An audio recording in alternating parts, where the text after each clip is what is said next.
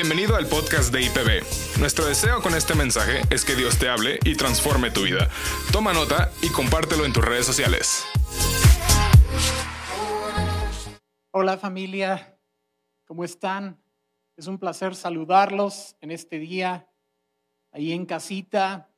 Les mandamos un abrazo virtual muy, muy cariñoso. Un saludo a toda la familia IPB de Patria, de Tepeji. Un saludo muy especial a Tepeji allá en Hidalgo, nuestros hermanos preciosos de Tepeji, que les mandamos un abrazo y un saludo. Y también de Brisas y a todos los amigos y hermanos que nos ven en diferentes lugares. Muchas gracias por estar en esta transmisión. Bien, como dijo David, eh, estamos empezando una serie nueva el día de hoy y es una serie que está muy en nuestro corazón, muy fuerte. Eh, todas las series son buenísimas y todas nos encantan, pero esta surgió de una inquietud que les voy a platicar en un momento. Pero antes de entrar en el tema y retomando como David subió aquí y oró y dio gracias por la ofrenda, yo quiero en verdad decirles que gracias a Dios pudimos cubrir los gastos del mes de agosto muy bien. Gracias a su fidelidad, gracias a que han estado haciendo el esfuerzo de transferir, de venir a traer, de hacerlo por medio de su tarjeta, de diferentes maneras. En verdad estamos agradecidos porque de su fidelidad pudimos cubrir, cubrir perdón, el mes de agosto y ahora vamos por septiembre. Así que muchísimas gracias a todos los que están haciendo un esfuerzo extra para hacernos llegar sus aportaciones. Se los agradecemos de veras de corazón, toda la familia, todo el staff de IPB. Y bien, ah, esta serie se llama Viviendo en el Espíritu. Y hoy vamos a ver de dónde surgió la inquietud por esta serie. Ah, los que han estado siguiendo nuestro devocional eh, se acordarán que vimos hace unas semanas un periodo en la vida de Jesús que fue muy difícil para él en su humanidad, porque fue un periodo en el que él llegó a exasperarse con sus discípulos porque los discípulos no agarraban la onda. Entonces, me refiero a los pasajes que están en el Evangelio de Marcos, capítulo 6 al 9. Esos capítulos, en esos capítulos vemos a un Jesús como literal, o sea, exasperado con los discípulos a causa de su incredulidad. Y por ejemplo, el ejemplo que vamos a ver hoy, y hay muchos en esta sección, te vas a dar cuenta de que realmente Jesús estaba frustrado con ellos. Y bueno, su frustración giraba en torno al milagro de la multiplicación de los panes, que por cierto le voy a estar llamando así la multiplicación de los panes y no voy a meter el asunto de los peces para no tener aquí un accidente gramatical como le pasó a un pastor que anda ahí en los medios, ¿ok? La multiplicación de los panes. Entonces, esos, esos está, de hecho, cuando Jesús habla de la multiplicación, dice la multiplicación de los panes y no menciona al otro. Yo creo que él tampoco quería meter la pata, ¿verdad? Entonces Jesús, su frustración giraba en torno a ese milagro. ¿Por qué? Y lo vimos en, los devocionales. Porque Jesús esperaba que este milagro tuviera un efecto dramático en sus seguidores. Yo nunca me había dado cuenta de esto, había leído muchas veces, está en todos los evangelios el milagro de la multiplicación de los panes, pero nunca me había dado cuenta de cuánta expectativa tenía Jesús en ese milagro. Jesús realmente esperaba que ese milagro tuviera un efecto dramático en sus discípulos. Y yo lo había leído todos estos 40 años que tengo de conocer al Señor y nunca me había dado cuenta de cuánto Jesús había puesto su esperanza en que ese milagro causara un efecto muy profundo y transformara la vida de sus discípulos, ¿sí? Él esperaba que semejante despliegue de poder, porque miren, es un milagro en el cual Jesucristo alimentó, las versiones tradicionales dicen a cinco mil hombres sin contar las mujeres. Lo que esto quiere decir es que estamos hablando de cinco mil familias. Sí, no están contando a las mujeres y a los niños, pero eran cinco mil familias familias judías, entonces tenían bastantes niños. Entonces estamos hablando de una gran multitud. Y Jesucristo no solamente alimentó a cinco mil familias, sino que luego alimentó a otras cuatro mil familias. Estamos hablando de nueve mil familias en el espacio de estos capítulos del 6 al 8. Entonces, es un milagro muy importante. Jesús esperaba que los discípulos dijeran, wow, o bueno, yofi, bueno, esa es una expresión hebrea moderna, no sé si existía en aquel entonces, pero Jesús esperaba como que los, los discípulos dijeran, Yofi, Una nueva clase de realidad acaba de manifestarse en este planeta. Con este Señor no hay límites ni imposibilidades. Muchachos, ¿se dan cuenta? De aquí en adelante nada nos puede detener. Si Él está entre nosotros, jamás nos va a faltar nada. Nos va a sobrar. Miren todo lo que ha sobrado. Pero no, esta no fue la actitud de los discípulos. Ojalá esto fuera un versículo en la Biblia, pero no está ahí. Esto es lo que Jesús esperaba que sucediera, pero no sucedió. Ellos no dijeron, wow, ¿qué onda con este Señor? Multiplicó los panes, o sea, para Él nada es imposible. De aquí en adelante nada nos va a detener. No hay límites, no hay imposibilidades. Cualquiera que esté con este Señor la va a hacer. Porque una nueva realidad impresionante ha invadido este planeta. Pero no pasó así. Tan solo unas horas después del segundo milagro de la multiplicación de los panes, cuando Jesús alimentó a cuatro mil familias, unas horas después tan solo, no lo puedes creer. Jesús les dice a los discípulos que se cuiden de la doctrina de los fariseos, porque acaba de tener una discusión amarga con los fariseos. Entonces, unas horas después están a punto de subirse a la barca para cruzar el, mar de Galilea y Jesús les dice a los discípulos, oigan, cuídense de la doctrina de los fariseos. Y entonces, pero lo dice de una manera metafórica. Ustedes saben cómo Jesús acostumbraba a hablar en metáforas. En lugar de decir, cuídense de la doctrina de los fariseos, dijo, cuídense de los panes de los fariseos. Cuídense del alimento espiritual de los fariseos. Y ellos, ellos creen que los está regañando porque solamente trajeron un pan para todo el día de trabajo de 12 dragones. Ahorita vamos a leer en el relato que ellos llevaban un solo pan en la barca y ellos pensaron que cuando Jesús les dijo, cuídense de la levadura o de los panes de los fariseos, ellos pensaron, y lo está diciendo porque no trajimos suficiente pan, nomás tenemos un pan en la barca. Sí, solo unas horas después de la segunda multiplicación de los panes. Si no me creen que puedan ser tan lentos estos hombres, vamos al pasaje que está allí en Marcos 8:14 y dice, pero los discípulos se habían olvidado de llevar comida y solo tenían un pan en la barca. Sí. Mientras cruzaban el lago, Jesús les advirtió, atención, tengan cuidado con la levadura de los fariseos y con la de Herodes. Entonces, ok, tenían un solo pan en la barca, esto es pésima logística, logística, perdón. Pero miren qué reacción tuvieron, dice en el versículo, ah, en el siguiente versículo, dice, al oír esto, comenzaron a discutir entre sí, pues no habían traído nada de pan. ¿Sí? Entonces empezaron a decir entre ellos, pues ¿quién estaba encargado de traer el alimento para el día de hoy, para la chamba? ¿Qué no te tocaba a ti, Felipe? No, a mí no me tocaba, yo no sé quién. Esa no es mi chamba, eso no me toca a mí. Y estaban discutiendo entre ellos porque estaban pensando que Jesús los estaba regañando porque nada más traían un pan cuando Jesús estaba hablando espiritualmente, ¿ok?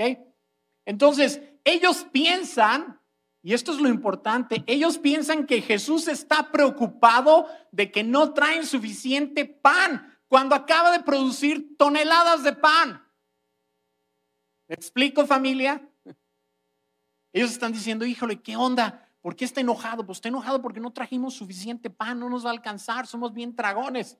¿Cómo se les pudo ocurrir? ¿En qué planeta viven? Si Jesús acababa de unas horas antes multiplicar siete panes para cuatro mil familias y había sobrado siete canastas llenas de panes. Había hecho toneladas de pan. ¿Cómo creen que Jesús pudiera estar preocupado de que no tenían suficiente pan? Esto significaba de que no les había caído el 20 todavía de, lo, de las implicaciones del milagro de la multiplicación de los panes. La verdad, ¿en qué planeta viven? Y continúa en el versículo 17 y dice, Jesús supo lo que hablaban Así que les dijo, ¿por qué discuten por no tener pan? Y escuchen, todavía no saben ni entienden. ¿Qué es lo que no saben ni entienden las implicaciones del milagro de la multiplicación de los panes? Porque más adelante va a decir en el 19, cuando alimenté a los cinco mil con cinco panes, ¿cuántas canastas sobraron? Entonces Jesús les dice en el versículo 17, todavía no saben ni entienden, tienen el corazón demasiado endurecido para comprenderlo, tienen ojos y no pueden ver, tienen oídos y no pueden oír, no recuerdan nada en absoluto. O sea, Jesús está exasperado. Pocas veces en el Evangelio lo encontramos hablando de esta manera. El pastor Rafa el domingo pasado hablaba de la longanimidad de Jesús y por supuesto era lo que lo caracterizaba. Eso es lo que hace este pasaje y estos pasajes en Marcos del 6 al 9 tan extraños. Porque vemos a Jesús que normalmente tiene una enorme longanimidad y una paciencia impresionante. Vemos a Jesús que aquí casi la pierde. Está frustrado con ellos. Ahorita vamos a ver. Porque fíjense las palabras, dice, tienen el corazón demasiado endurecido, tienen ojos y no pueden ver, tienen oídos y no pueden oír, no recuerdan nada en absoluto. Y luego les dice, porque continúa en el versículo 19, cuando alimenté a los cinco mil con cinco panes, ¿cuántas canastas con sobras recogieron? Y ellos contestaron, con, yo creo que con un tono de regaño, doce. Y el versículo 20, y cuando alimenté a los cuatro mil con siete panes, ¿cuántas canastas con sobras recogieron? ¿Siete? Fíjense, este, aquí se me antoja como que Jesús casi trae un pizarrón. ¿Sí?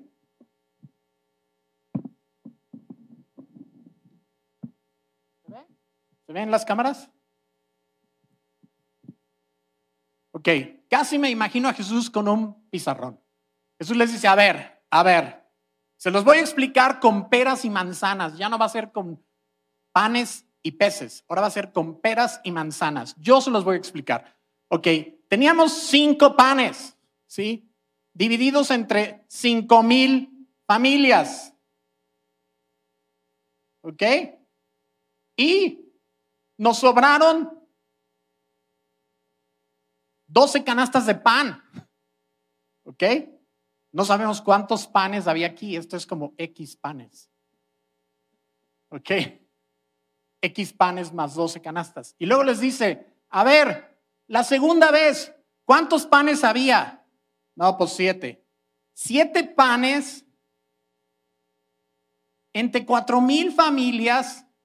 ¿Y cuántas canastas sobraron? Siete canastas. No sabemos cuántos panes eran. ¿Ok? Jesús no hizo esto realmente, pero casi parece que está haciendo esto. Yo lo hice complicado, Jesús lo hizo muy fácil, ¿sí? ¿Ok? Jesús no utilizó álgebra. Jesús les dijo, teníamos cinco panes y tenemos cinco mil familias, ¿ok? Cinco panes y cinco mil familias. Vamos a suponer que les damos cinco panes a cada familia. Tú puedes decir, bueno, cinco panes para cada familia. Suponemos que son papá, mamá y tres niños. Cinco panes para cada familia, tal vez digas, es mucho. Yo creo que con tres panes les alcanza, pero no, porque sobraron doce canastas. Entonces, sí fueron, tal vez Jesús hizo 25 mil panes. Ok. Tal vez Jesús ese día multiplicó la primera vez e hizo 25 mil panes. ¿Qué es lo que Jesús les está diciendo? Amigos, sobró, sobró, sobró. Cuando yo estoy ahí, las cosas sobran. Y luego dice el versículo 21, ¿todavía no entienden? Les preguntó.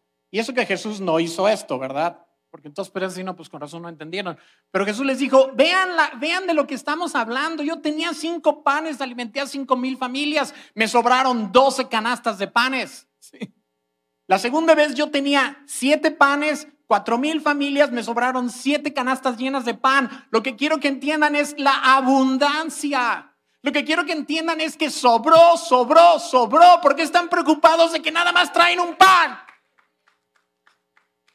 ¿Cómo pueden estar preocupados de que nomás traen un pan? O sea, ¿qué creen que puedo hacer yo con ese pan si con cinco panes alimenté a cinco mil familias? ¿Creen que con ese pan no los puedo alimentar ustedes dragones? Y claro que el asunto no era en sí los panes, era que ellos no captaban que ahora estaban en una nueva realidad.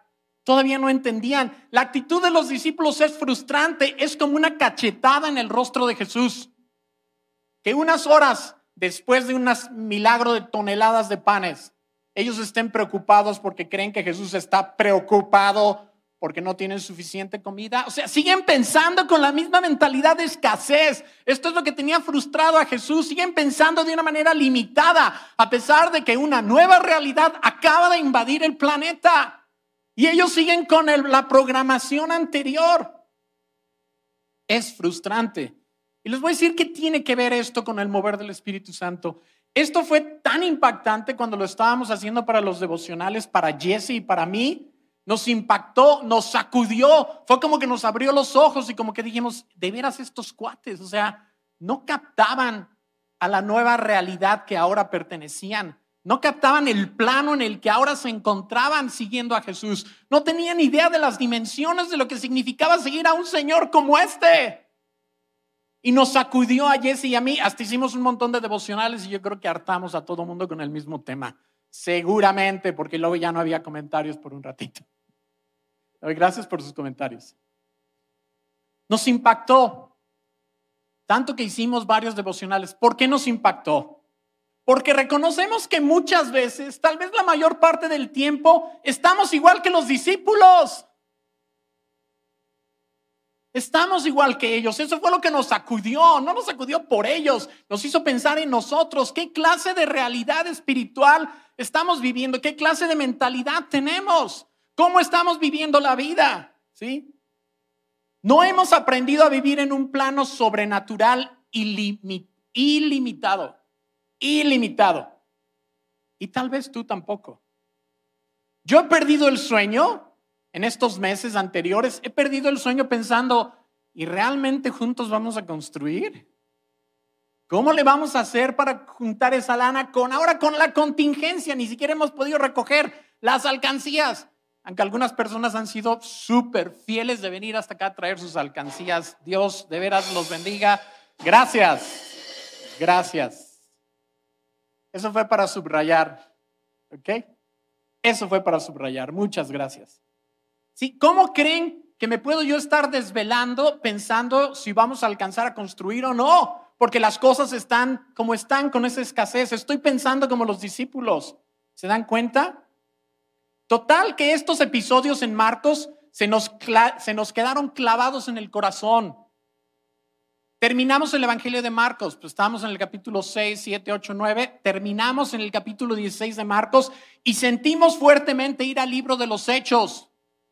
Sentimos una atracción por el libro de los hechos y no supimos por qué. Entonces brincamos de Marcos, no terminamos Lucas, ni, ni siquiera lo empezamos ni Juan, brincamos directamente a Hechos, siendo dirigidos por el Espíritu Santo. Y en Hechos vimos un cuadro súper diferente con los discípulos, totalmente diferente. ¿Sí? Ah, era como cruzar una frontera de un país extremadamente pobre y lleno de limitaciones a un país súper próspero del primer mundo. Así se siente pasar de los evangelios al libro de Hechos. En los evangelios los discípulos son unos miedosos, unos incrédulos, no captan lo que está pasando, pero cuando llegas al libro de los Hechos son otra clase de persona. Están viviendo en otro plano espiritual, están viviendo otra realidad espiritual, son diferentes. Es como pasar de un país súper pobre que tiene frontera con un país súper rico. ¿sí? O para usar lenguaje bíblico es como pasar del desierto a la tierra prometida.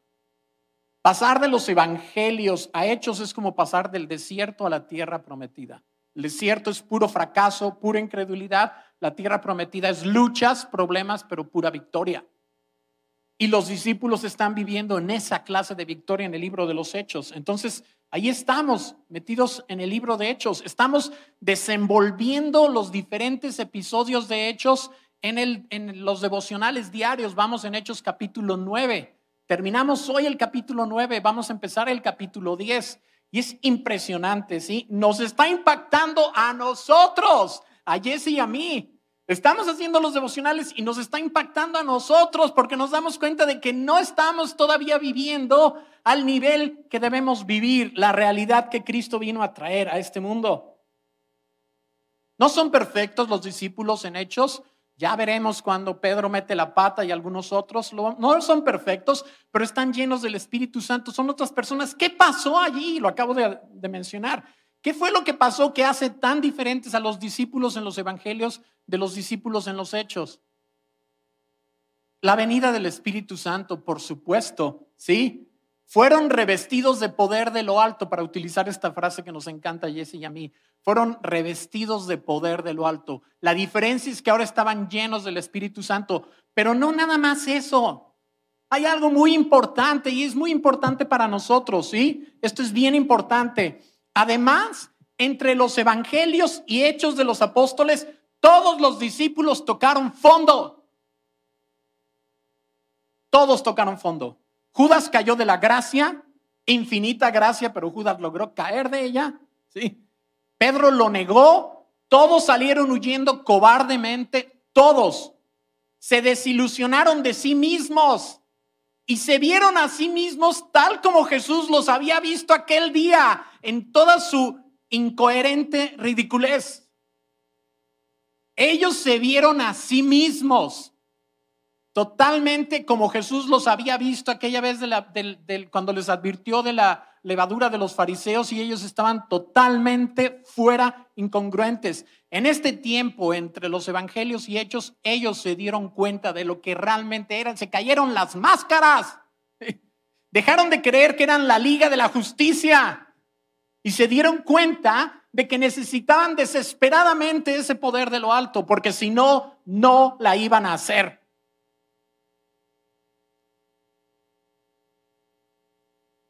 ¿Me explico? Se dieron cuenta de que necesitaban desesperadamente ese poder de lo alto.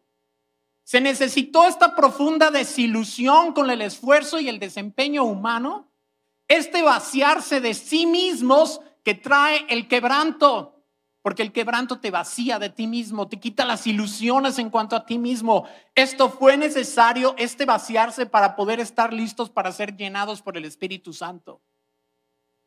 Ahora, tú y yo, y lo acaba de decir ahorita Danielita en la pretransmisión, tú y yo al parecer ya dimos el brinco entre los evangelios y hechos. En teoría, ya dimos el brinco. Tenemos el Espíritu Santo en nuestro corazón. No hay duda al respecto. Tenemos al Espíritu Santo en nuestro corazón. Tenemos al Espíritu Santo en nuestro corazón. Estoy un poquito, hay por ahí un poquito de distracción, ¿ok? Ah, tenemos al Espíritu Santo en nuestro corazón, no hay duda al respecto, pero nuestras vidas, a pesar de que tenemos al Espíritu Santo, nuestras vidas no reflejan esa realidad sobrenatural, poderosa e ilimitada que debería de caracterizarlas. Nuestras vidas no están caracterizadas por esa clase de realidad sobrenatural.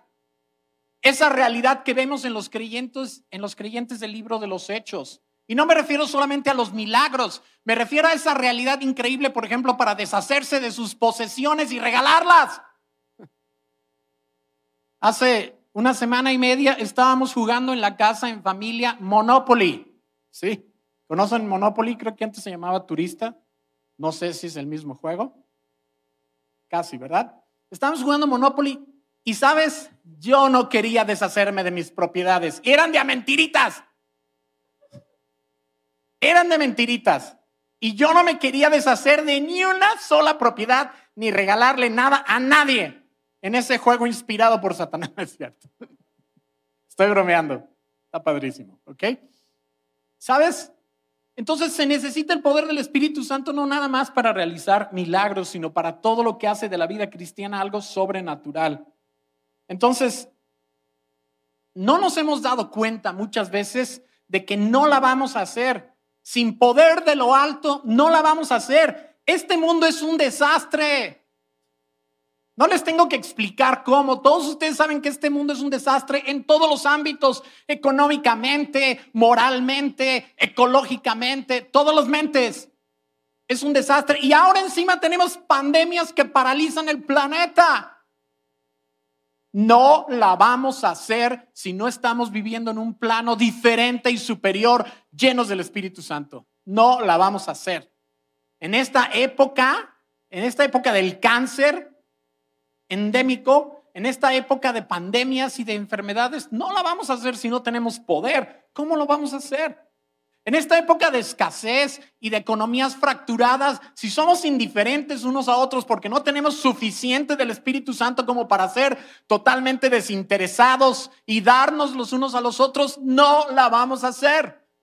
Impotencia espiritual, indiferencia espiritual, no la vamos a hacer. Tenemos que ponernos al día.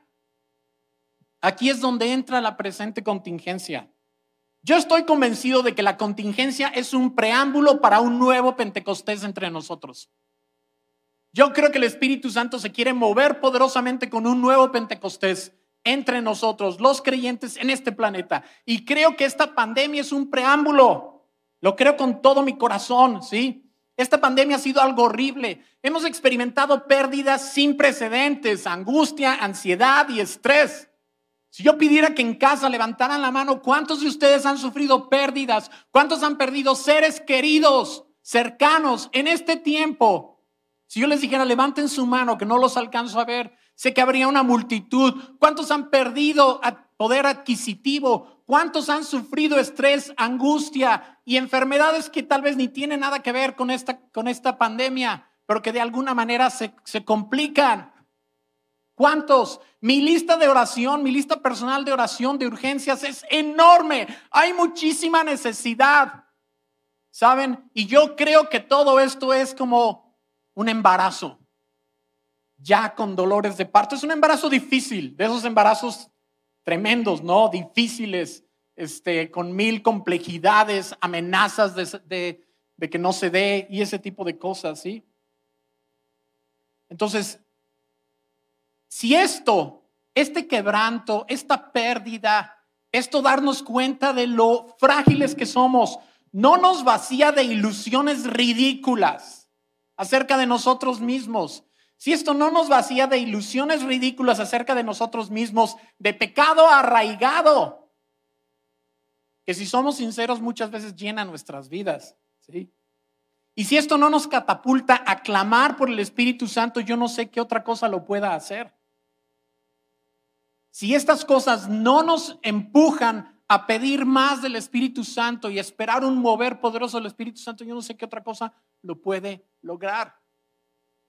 Ahora bien, nosotros no controlamos a Dios. No podemos decirle a Dios cuándo, porque no lo controlamos, ¿sí? No es nomás cuando queramos. El tiempo tiene que venir de Dios. Jesús les dijo a los discípulos cuando ellos les preguntaron, ah, justo antes de ascender al cielo, le dijeron, Señor, en este tiempo vas a restaurar el reino a Israel. Y él dijo, a ustedes no les toca saber eso, pero recibirán poder. Los tiempos están en la potestad del Padre. Entonces, no es nada más cuando nosotros queramos. Dios tiene sus tiempos. Él define y marca los tiempos. No es cuando se nos antoje. Pero déjenme decirles algo. Tengo excelentes noticias. Dios ha determinado que vienen tiempos de un increíble mover del Espíritu Santo, tipo Pentecostés, tipo Hechos de los Apóstoles. Y no lo estoy diciendo nada más yo. Empezamos a sentir esto y luego empezamos a escuchar a los demás líderes en las iglesias diciendo lo mismo. Es un sentir del Espíritu Santo. Yo escuché, escuché por lo menos a Taylor y a Andrés Speaker decir y hablar del libro de los Hechos. Entonces, sí es el tiempo. Esta pandemia fue un tiempo de gestación, con todas las molestias, discapacidades, complejidades y dolores de un embarazo difícil. Pero saben, es un embarazo después de todos. Y estamos ya sintiendo los dolores de parto, porque ya ha comenzado y ya está aquí el mover del Espíritu Santo. Y quiero decirles algo. El Señor me reveló, y jamás en mi vida he usado este lenguaje, ¿eh? Los que me han seguido por años fielmente en la congregación saben que yo nunca digo, el Señor me reveló, jamás. Creo que es la primera vez que lo hago. Pero el Señor me reveló que este avivamiento, este mover, este nuevo Pentecostés ya comenzó. Y que se va a caracterizar por dos cosas. Señales, prodigios y milagros extremos, por un lado. Y por el otro lado, generosidad irracional como encontramos en el libro de los Hechos. Nos vamos a encontrar compartiendo bienes materiales, procurando desinteresadamente por las necesidades de los demás, creando una comunidad estrechamente unida. Estamos hablando de amor incondicional y cuidado unos de otros como resultado del mover del Espíritu Santo.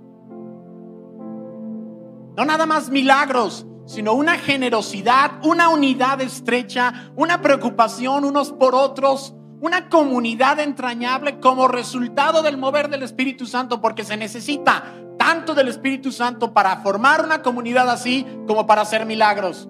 Ambas cosas son milagrosas. Y para ir cerrando, tengo una palabra especial para los líderes hoy. Todos ustedes que son líderes de ministerio, líderes de grupo pequeño, equipos de trabajo en la iglesia, en las tres iglesias, líderes de mesa, de hombres y de mujeres, discipuladores, todos ustedes que son líderes de un pequeño grupo, de un ministerio, de un equipo de trabajo, tengo una palabra especial para ustedes. Necesitamos que sueñen con esto. Necesitamos que se embaracen de esto. Necesitamos que vean junto con los pastores lo que está pasando y que esperen con el mismo eh, afán y anhelo este mover del Espíritu Santo. Llénense del libro de los hechos como algo no historia en el pasado, sino algo realizable en nuestros tiempos. Llénense de la convicción de que el libro de los hechos no es historia antigua, es un llamado a que vivamos esa nueva realidad nosotros aquí hoy. Tengan plena convicción de un mover del Espíritu Santo, no lo duden, sientan expectativa, porque no podemos dar lo que no tenemos. A diferencia del COVID, no podemos contagiar lo que no sentimos. Entonces, líderes, a todos los niveles, a todos los niveles, esperen esto. Únanse a este espíritu y a este sentir. Es del Espíritu Santo. Número uno. Y número dos, alimenten la expectativa en otros. Alimenten esta expectativa en otros. Hagan de sus grupos pequeños, de sus equipos de trabajo, de sus mesas de trabajo, nidos de expectativa. Que su gente esté esperando un mover poderoso del Espíritu Santo, viendo señales, prodigios y milagros, viendo una nueva comunidad siendo establecida, unida y entrelazada. Y hagan nidos de expectativa de sus equipos de trabajo, de sus mesas, de sus grupos, de sus grupos enlace, de sus grupos CR, todos. Nutran las llamitas que ya están sucediendo ya están sucediendo cosas, tal vez no son todavía escala hechos de los apóstoles, pero ya están ahí. Nútranlas, alimenten a su gente. Cuando ellos empiezan a ver milagros, díganle, sí, y vas a ver más. Cuando ellos empiezan a mostrar este espíritu, cuando se empiezan a sentir llenos del Espíritu Santo, aviven el fuego del don que hay en ellos. Háganlo de todo corazón, alimenten esto en otros. Recolecten testimonios para nosotros, sus pastores. Tráiganos testimonios de lo que está pasando en sus grupos, en sus equipos, en sus casas, en donde lo están haciendo. Tráiganos testimonios porque necesitamos avivar esta llama hasta que se haga ese crecer impresionante y ese mover del Espíritu Santo. Háganlo, por favor. Este mover ya ha comenzado. Y esta serie, Viviendo en el Espíritu, va a empezar a abordar este tema. Ahora, yo no quiero que nada más la serie pase y ya. Quiero que esta serie deje todo el fruto todo el fruto que trae ahí y que el fruto se quede aún si tocamos después diferentes temas. Que ese fruto se quede en nuestras vidas y que podamos ser hombres y mujeres llenos del Espíritu Santo. Visualízate. ¿Cómo sería tu vida si estás lleno del Espíritu Santo? Ya lo tienes en tu corazón. Es una persona, no es una fuerza. Pero visualízate lleno o llena del Espíritu Santo. ¿Cómo sería tu vida diferente? ¿Cómo abordarías las cosas? Empieza a visualizarlo. Y quiero orar por esto. Pero antes quiero orar por las personas que están en casa y que no han recibido a Cristo en su corazón y que necesitan desesperadamente tener al Espíritu Santo dentro, en su interior. Y Padre, te pido en el nombre de Cristo, Señor. Te pido en el nombre de Cristo que en este momento tu Espíritu Santo toque estos corazones, Señor, que están escuchando tu palabra y que aún no se han entregado a ti. Te pido, Señor, en este momento que entreguen su vida a ti. Y a ustedes que están listos para recibir a Cristo en su corazón, por favor digan conmigo, Señor Jesús, reconozco que te necesito. Reconozco que necesito vivir en una nueva realidad, en un nuevo plano espiritual, o no la voy a hacer. Yo creo que moriste en la cruz por mí y perdonaste todos mis pecados. De hecho, tomaste mi lugar en la cruz y pagaste mi castigo y me entregas la salvación de una manera gratuita. Yo me entrego a ti, te pido que me pongas tu Espíritu Santo y me llenes con él. Lléname de tu Espíritu Santo. Te lo pido en el nombre de Cristo Jesús. Amén. Y por todos tus hijos e hijas, Señor, que están viendo esta transmisión, yo te pido que pongas un hambre impresionante por vivir esta nueva realidad que tú viniste a traer, Señor. Con tu venida, con tu muerte y resurrección, con el envío del Espíritu Santo, con tu palabra que nos inspira, nos atrae, nos desafía, Señor. Te pido, Señor, que podamos, Señor, acelerar ese tiempo de refrigerio que ya está aquí, viene sobre nosotros, en el cual veremos el mover del Espíritu Santo como nunca antes. Y este mundo que está tan convulsionado, tan necesitado, tan dolido, tiene que ver el poder del Evangelio en nuestras vidas. Padre, por favor, en el nombre de Cristo Jesús, sacude nuestras vidas, vacíalas de falsas ilusiones, indiferencia, tibieza espiritual, pecado, todo lo que sea, Señor. Y por favor, llénanos con tu Espíritu Santo, Señor, hasta el tope, de tal manera que podamos ser como los discípulos, no en los evangelios, sino en el libro de los hechos, Señor, ya adueñados, ya poseyendo, Señor, esta nueva vida ilimitada, sin imposibilidades, esta vida a la que nada la puede detener. Te lo pido, Padre, en el nombre precioso de Cristo Jesús. Hazlo en este momento en cada hogar en el nombre de Cristo nuestro Señor. Amén. Amén familia, muchas gracias. Espero que este llamado haya eco en sus corazones y prepárense para esta serie porque el Espíritu Santo nos va a estar hablando. Y si no están siguiendo los devocionales, por favor métanse a los chats masivos. Métanse ahí a los chats y ahí estamos pasando el devocional y estamos hablando de todo esto en detalle. Que el Señor les bendiga y muchísimas gracias por estar con nosotros. Dios los bendiga.